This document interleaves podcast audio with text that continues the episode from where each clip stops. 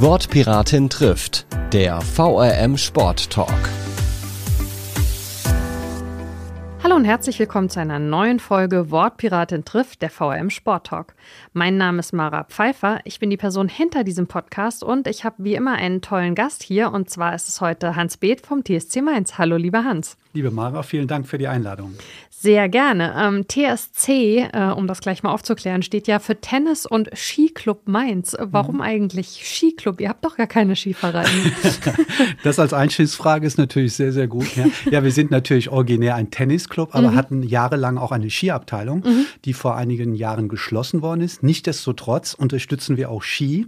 Wir haben, ich glaube, der Stefan Piel war vor, genau, vor kurzem auch bei die dir letzte hier. Sendung gewesen. Genau, ja. das habe ich äh, kurz mitbekommen, wie ich eben im Auto nochmal reingeschaut habe.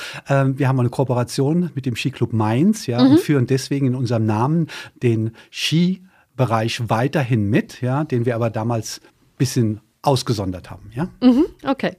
Ähm, du bist selbst äh, 2013 zum TSC gekommen, bist aber eigentlich schon viel länger Basketballtrainer mittlerweile nur noch, nicht mehr Spieler. Äh, wie hat der TSC es denn dann geschafft, dir das Herz so zu klauen, dass du da mittlerweile sogar viele, viele Jahre im Vorstand tätig bist? Ja, ich bin einfach sportaffin, ja, mhm. und äh, in, in mehreren Sportarten auch zu Hause gewesen, habe Sport als Leistungskurs gehabt, habe Sport sogar studiert, bevor ich in, in die Bankwirtschaft reingegangen bin. Aber der TSC hatte ein, äh, ein kleines Problem vor einigen Jahren und zwar brauchte er eine Tennishalle, ja. Mhm. Und äh, da wurde ich gefragt, ob ich dort irgendwie unterstützen soll, könnte. Und das haben wir dann getan. Wir haben äh, überlegt, wollen wir eine Tennishalle neu bauen, äh, haben uns aber dann entschieden, eine Traglufthalle mhm. auf unserem Tennisgelände aufzustellen stellen. Und da habe ich geholfen im Rahmen einer Benefizorganisation. Daraufhin habe ich bestimmte Leute dort kennengelernt. Meine Kinder spielten Tennis in diesem renommierten langen Traditionsverein. Und so bin ich irgendwie dort mit reingerutscht. Und irgendwann ging es dann auch noch mal ein bisschen weiter. Ich denke, diese Frage wirst du zu einem Turnier nachher auch noch stellen. Genau, da kommen wir noch hin. Ähm, aber erzähl uns doch vielleicht erstmal so ein paar Basics zum Verein. Also beispielsweise, wie viele Mitglieder habt ihr denn momentan mhm. so? Vielleicht kannst du ein bisschen was zur Altersstruktur sagen. Und was ja auch ganz spannend ist, zur Anlage. Wie viele Plätze habt ihr? Wie ist das mit der Traglufthalle? Wie viele Leute können da gleichzeitig mhm. drunter spielen? Sind jetzt sehr viele Fragen auf einmal, aber ja. also, los. Also TSC Mainz ist der Traditionsverein im Tennis, äh, vielleicht sogar äh, in, in, in Rheinland-Pfalz, ja, einer der größten Tennisclubs. Wir haben 500 Mitglieder. Du mhm. fragtest nach der Struktur. Ja, wir haben aktuell, denke ich, über 200 Jugendliche, mhm. ja, äh, wo wir auch einen äh, sehr, sehr großen Schwerpunkt äh, drauf setzen. Wir haben aber immer, nennen uns auch den Drei-Generationen-Verein. Wir mhm. haben auch 90, den über 90-jährigen Weltmeister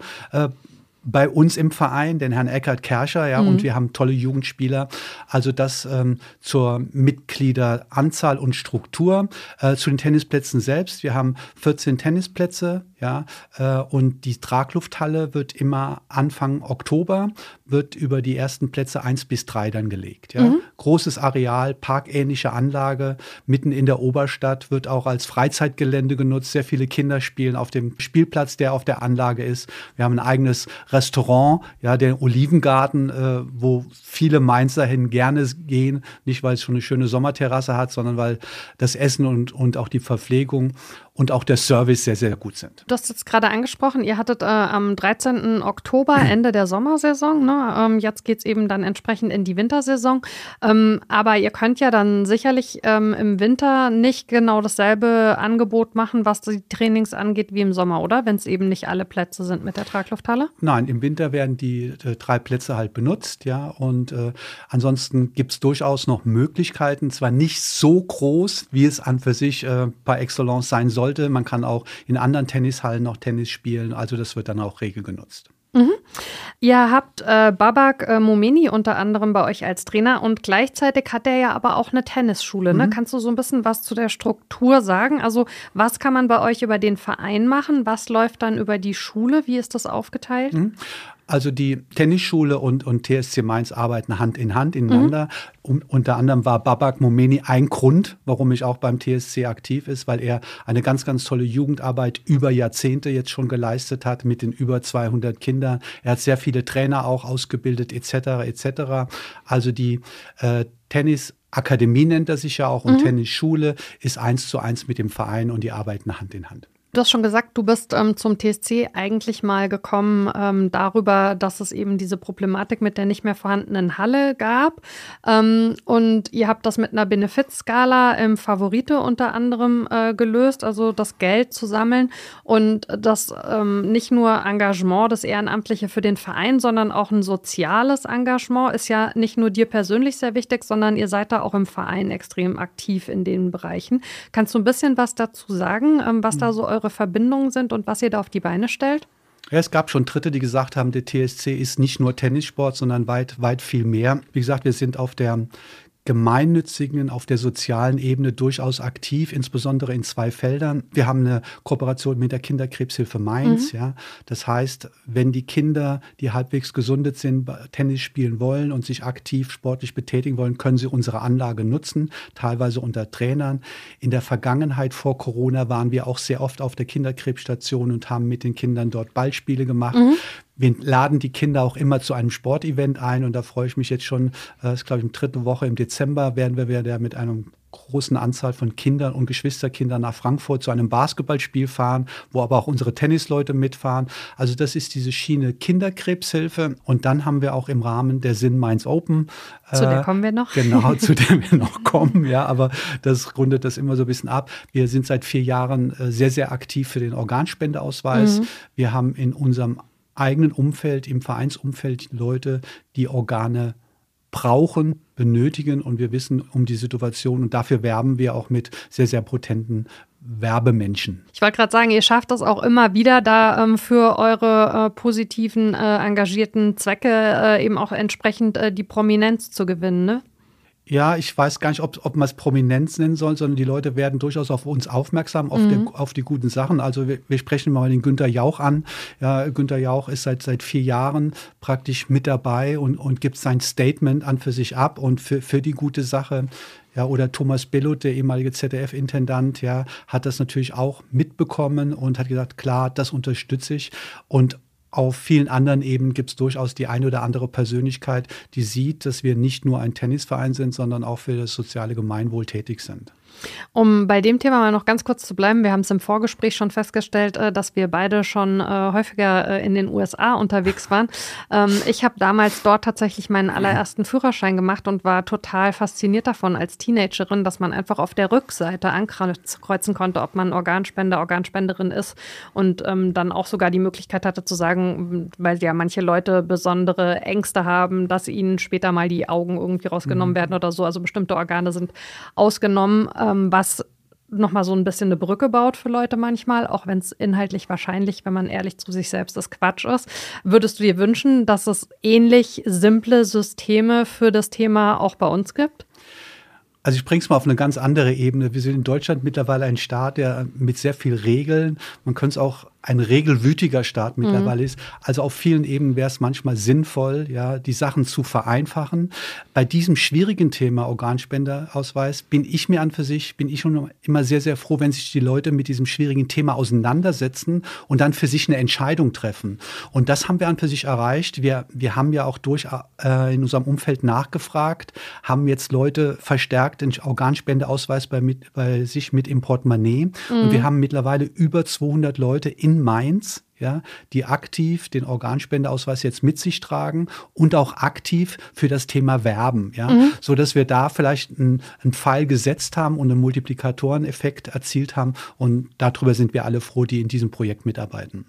Ähm, was ihr als TSC außerdem noch macht, ist, ihr vergibt ein jährliches Sportstipendium. Kannst du dazu ein bisschen was sagen? Ja, äh, da, da ist die Brücke jetzt wieder zu uns, und, uns beiden in Amerika, äh, dass dort Stipendienvergaben gibt, insbesondere mit, mit Sport, Sportstipendien. Ja. Ich war ja teilweise auch wegen Sport drüben. Ja, und äh, mir kam vor, vor fünf Jahren war das die, die Idee, naja, warum gibt es nicht ein Sportstipendium in Mainz? Und da wir damals schon die Cologne Business School, das ist die CBS hier in Mainz, mhm. eine private Universität mit sehr, sehr vielen Fachrichtungen, bei uns mit im Kooperationsnetzwerk hatten, habe ich den Herrn Professor Dr. Uwe Ploß angesprochen. Sag mal, wäre das nicht sinnvoll, wenn wir ein Tennissport Teilstipendium mhm. äh, ausschreiben würden. Und Uwe sagte dann, na ja, klasse Idee. Er war und hatte unter, unter anderem eine Professur, mhm. äh, auch in Amerika. Und dann haben wir das vor vier Jahren gemacht. Und mittlerweile haben wir den, den vierten Stipendiaten, ja. Und ähm, ganz, ganz tolle junge Leute, die, denen wir helfen können für ihr berufliches Netzwerk einmal und für ihre berufliche Perspektive. Und sie kriegen 25 Prozent der Studiengebühren erlassen. Mhm, ähm, aber, Mara, aber. wir werden im November für Mainz, Rheinhessen was ganz, ganz Neues noch. Und das hat was mit dem Stipendium zu tun.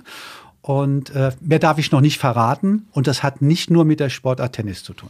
Na, dann können wir ja schon mal sagen, wir werden wie immer äh, in den Show Notes zu dieser Folge alle wichtigen Links verstauen. Äh, so unter anderem natürlich auch die zur Homepage des TSC. Und da bin ich ganz sicher, äh, was auch immer da im November passiert, wird man ganz sicherlich bei euch dann mitbekommen. Das heißt, äh, liebe Zuhörerinnen und Zuhörer, da könnt ihr euch dann äh, im November nochmal einklicken ähm, und rausfinden, was es da Neues gibt. Tennis gehört ja schon in den Bereich der Sportarten, denen so ein bisschen sowas Elitäres anhaftet, einfach weil es auch mit gewissen Kosten verbunden ist. Es gibt ja ganz unterschiedliche äh, Kostenstrukturen für verschiedene Sportarten. Ähm, wenn wir jetzt vom sozialen Engagement ähm, sprechen, äh, habt ihr da im Verein selbst auch irgendwelche Vorkehrungen, gerade so im Kinder- und Jugendbereich, um den Sport möglichst niedrigschwellig zugänglich zu machen?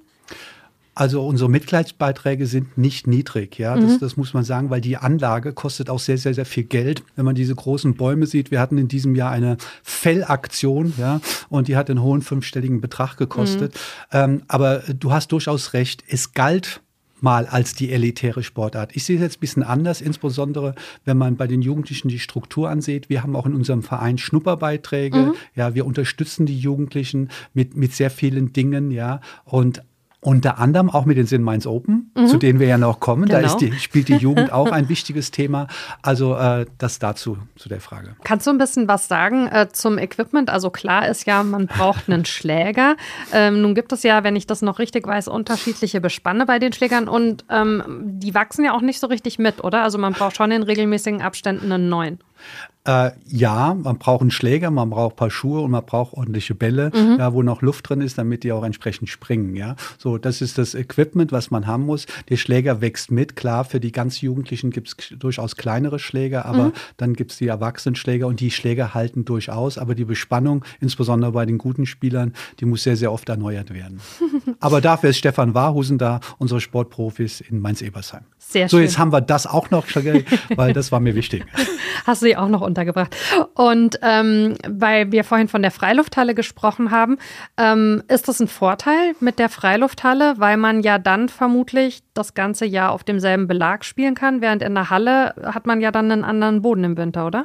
Ja, wirklich ein, ein sehr, sehr guter Aspekt, könnte ich schon als Tennisexperten dich jetzt bezeichnen. Nein, unsere, unsere Spieler haben das sehr, sehr gut gutiert, mhm. ja, dass sie auch im Winter auf dem gleichen Sandbelag spielen. Ich weiß noch, wie, wie Babak Momeni immer mit seinen Jugendspielern nach Mallorca gefahren ist, mhm. Um extra auf Sandplätzen schon im Ostern anzufangen und sie vorzubereiten. Da hat er natürlich jetzt einen kleinen Wettbewerbsvorteil, dass man auf Sand das ganze Jahr spielen kann. Du bist selbst mal durchs Studium nach Mainz gekommen. Was hat dich denn gehalten? Äh, die meisten äh, bleiben ja irgendwie, wenn sie einmal längerfristig Fuß in die Stadt gesetzt haben.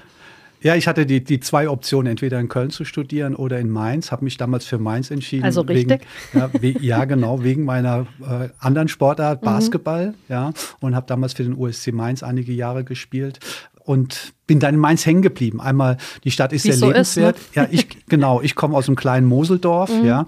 Und äh, die, die Stadt ist auch ein kleines Dorf, jeder kennt jeden, ja, bei den 200.000 plus, obwohl wir, glaube ich, wieder einen Zuwachs haben jetzt von 3.000 per Anno, ja. Aber nichtsdestotrotz, die Stadt hat so, so viel zu bieten im Rhein-Main-Gebiet. Und die Stadt ist mir schon ans Herz gewachsen und äh, deswegen bin ich geblieben, obwohl ich einige Zeit dann auch mal wieder zwischendrin im Ausland war. Und äh, deinen eigenen Traum von der Karriere als Profisportler musstest du aber begraben äh, aufgrund von einer sehr schweren Verletzung. Wie hat dich das geprägt? Ja, das war für, für mich ein sehr, sehr starker Einschnitt, wie ich, wie ich 25 war. War sehr, sehr auf, auf Sport fokussiert, ja. Ob ich Profi geworden bin, das äh, stellen wir mal dahin, ja. Äh, aber ich habe jeden Tag zweimal Sport getrieben. Mhm. Äh, aber da hatte ich mich schwere Sportverletzungen und ich habe mich dann auch nochmal beruflich äh, neu orientiert. Bin von meinem Sportler-Dasein ja praktisch in die Bankenwelt reingerutscht und äh, so auch in Mainz hängen geblieben, bei der Landesbank Rheinland-Pfalz sehr, sehr mhm. lange gearbeitet und äh, denke, werde noch ein paar Jahre in Mainz bleiben. Ist doch auch super. Äh, in Vereinen braucht man ja auch immer Leute, die rechnen können, um das mal ganz salopp zu sagen. Jetzt hast du äh, ja äh, schon mehrfach äh, Hinweise gegeben. Jetzt kann ich mal einen kleinen Schwank aus meiner Kindheit erzählen. Ich erinnere mich immer daran, äh, dass im Tennisclub meiner Eltern, mein Vater war ein leidenschaftlicher Tennisspieler, gab es ein sogenanntes Knopfturnier in Erbach damals. da kam der dann immer mit säckeweisen Knöpfe nach Hause, weil er alles gewonnen hat. Knöpfe gibt es bei euch nicht, aber ein Turnier habt ihr auch. Erzähl uns doch gerne mal, was es damit auf sich hat. Ja gut, das war ja ein netter Übergang, da muss ich. das war das große Ding für uns als Kinder. Papi, wo sind die Knöpfe?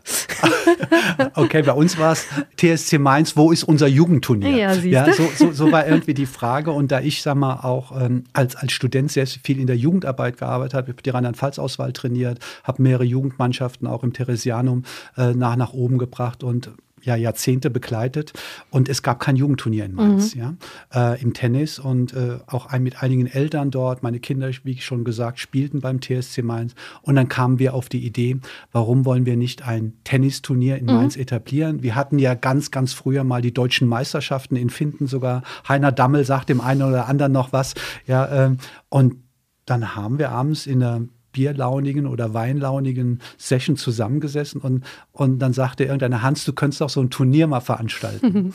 Und dann haben wir gesagt, okay. Und äh, ich fand die Idee auch gar nicht so schlecht, weil die Anlage bietet natürlich mhm. vieles.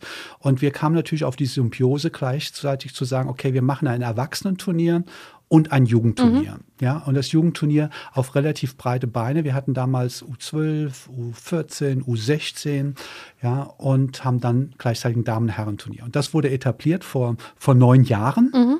Ja, und wir haben angefangen mit einem sogenannten A4. Soll ich noch tiefer in die Materie einsteigen, Mara? Nee, also das, äh, die, äh, die Nachfrage äh, zu diesem Damenturnier wäre genau die gewesen, ähm, ob du mhm. das den HörerInnen mal erklären kannst. Ihr habt angefangen mit A4, seid aber mittlerweile hochgestuft auf A2 bei dem Damenturnier. Ja. Mhm. Was zur Hölle bedeutet das? Ja, genau. Äh, also die, die ähm, Turniere sind in verschiedene Kategorien mhm. eingeteilt, A4 bis A2. A2 ist hinter den deutschen Meisterschaften.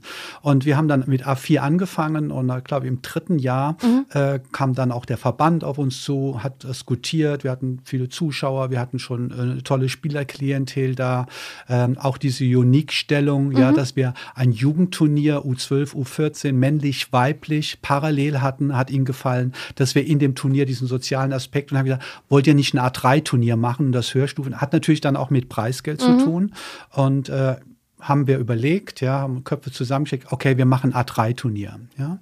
Dann hatten wir relativ äh, schon im zweiten Jahr mit dem A3-Turnier auch sehr, sehr, sehr viel Erfolg mhm. und auch der Verband wieder hier initiativisch, ja, wollt ihr nicht euch bewerben, auch für ein A2 und wir sind im letzten, äh, in diesem Jahr sind wir erstmalig äh, zu einem A2-Turnier mhm. hochgewachsen. Mhm. Also wir spielen praktisch mit den Damen hinter den deutschen Meisterschaften und äh, mit den Herren A3 und das U12, U14-Turnier haben wir immer weiterhin dabei und das wird auch so unsere Marke bleiben.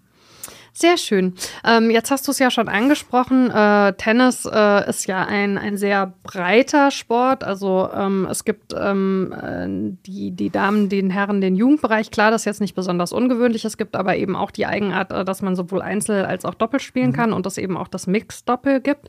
Ja. Glaubst du, ähm, dass wenn man äh, eine Affinität und vielleicht auch ein Talent für Tennis hat, äh, sich das quasi immer so in allen Bereichen gleich ausprägt? Oder gibt es Leute, die eher so fürs Doppel und Leute, die eher so fürs Einzel geschaffen sind? Also ich denke, ähm, wenn man das sieht, Doppelspieler, ja, die bringen in ihrer Gemeinsamkeit dann gewisse Stärken auf den mhm. Platz. Ja, ein guter Einzelspieler kann auch ein guter Doppelspieler sein, aber ein guter Doppelspieler muss nicht immer ein gut, äh, guter Einzelspieler sein. So würde ich es aus der weiten Perspektive, ich bin absolut kein Tennisexperte, ja, so möchte ich mich definitiv bezeichnen, sondern es würde ich eher als Coach, der ja. aus, aus, aus anderen Sportarten auch den, den Blick für, für, für Spieler und, und seine Bewegungen oder seine Schlagtechniken hat. Also so mhm. würde ich das vielleicht erklären.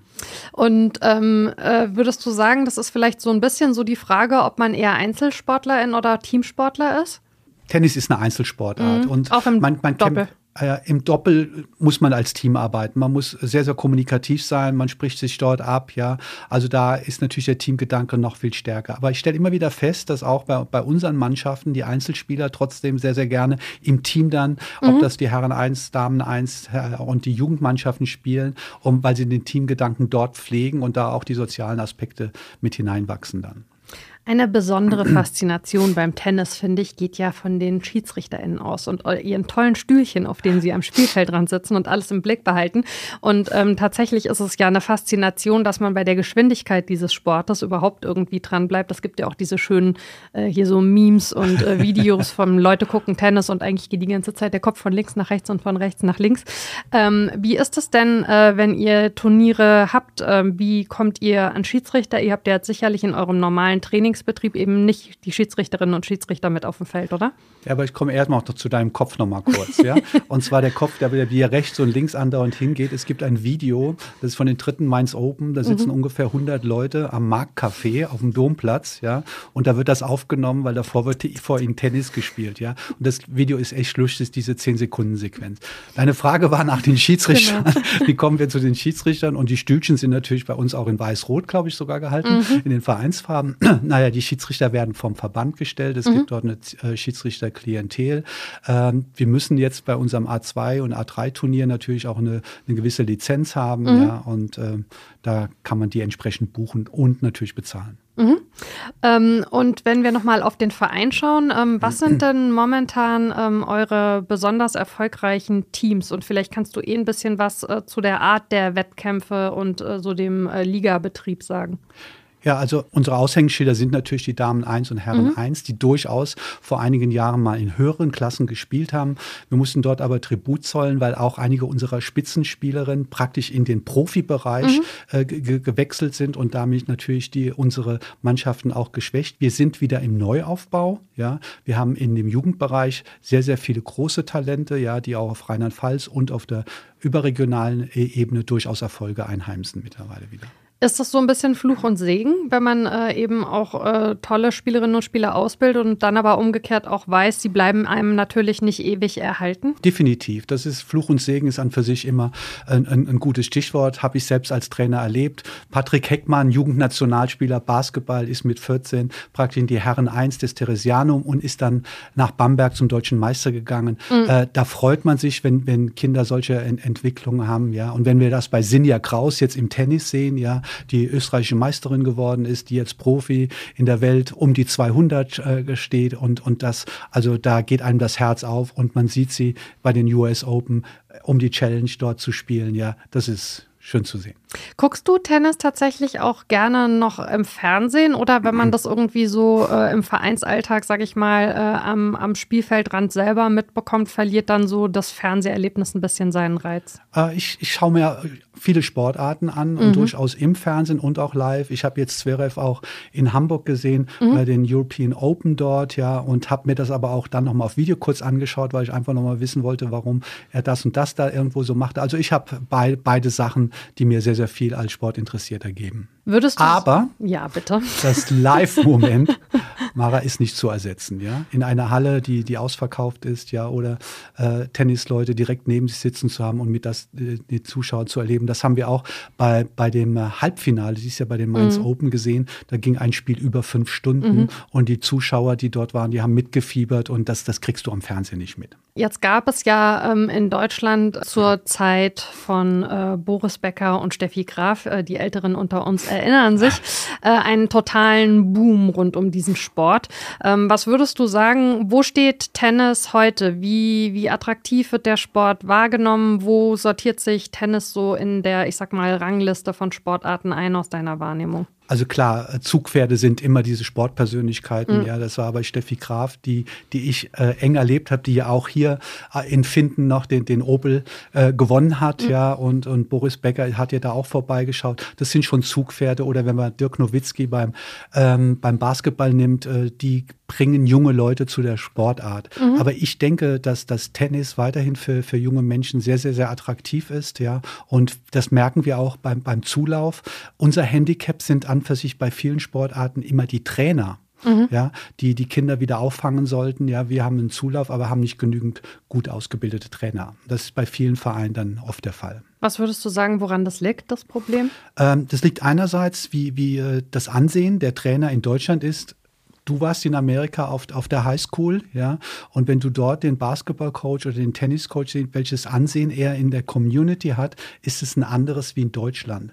Dann liegt es natürlich einmal auch an der Bezahlung, mhm. ja, aber ich würde sagen an dem allgemeinen Stellenwert und daran ist zu arbeiten, wenn man Deutschland wieder als ein Sportnation und da sind wir ja gerade ein bisschen am Knapsen, ja, nicht nur in der Leichtathletik, ja. Ich sondern, weiß nicht, was du meinen könntest. Ja, aber jetzt sehen wir gerade das halbleere Glas. Wir ja. haben aber auch die, wir sind aber auch Weltmeister in einer Sportart geworden, mhm.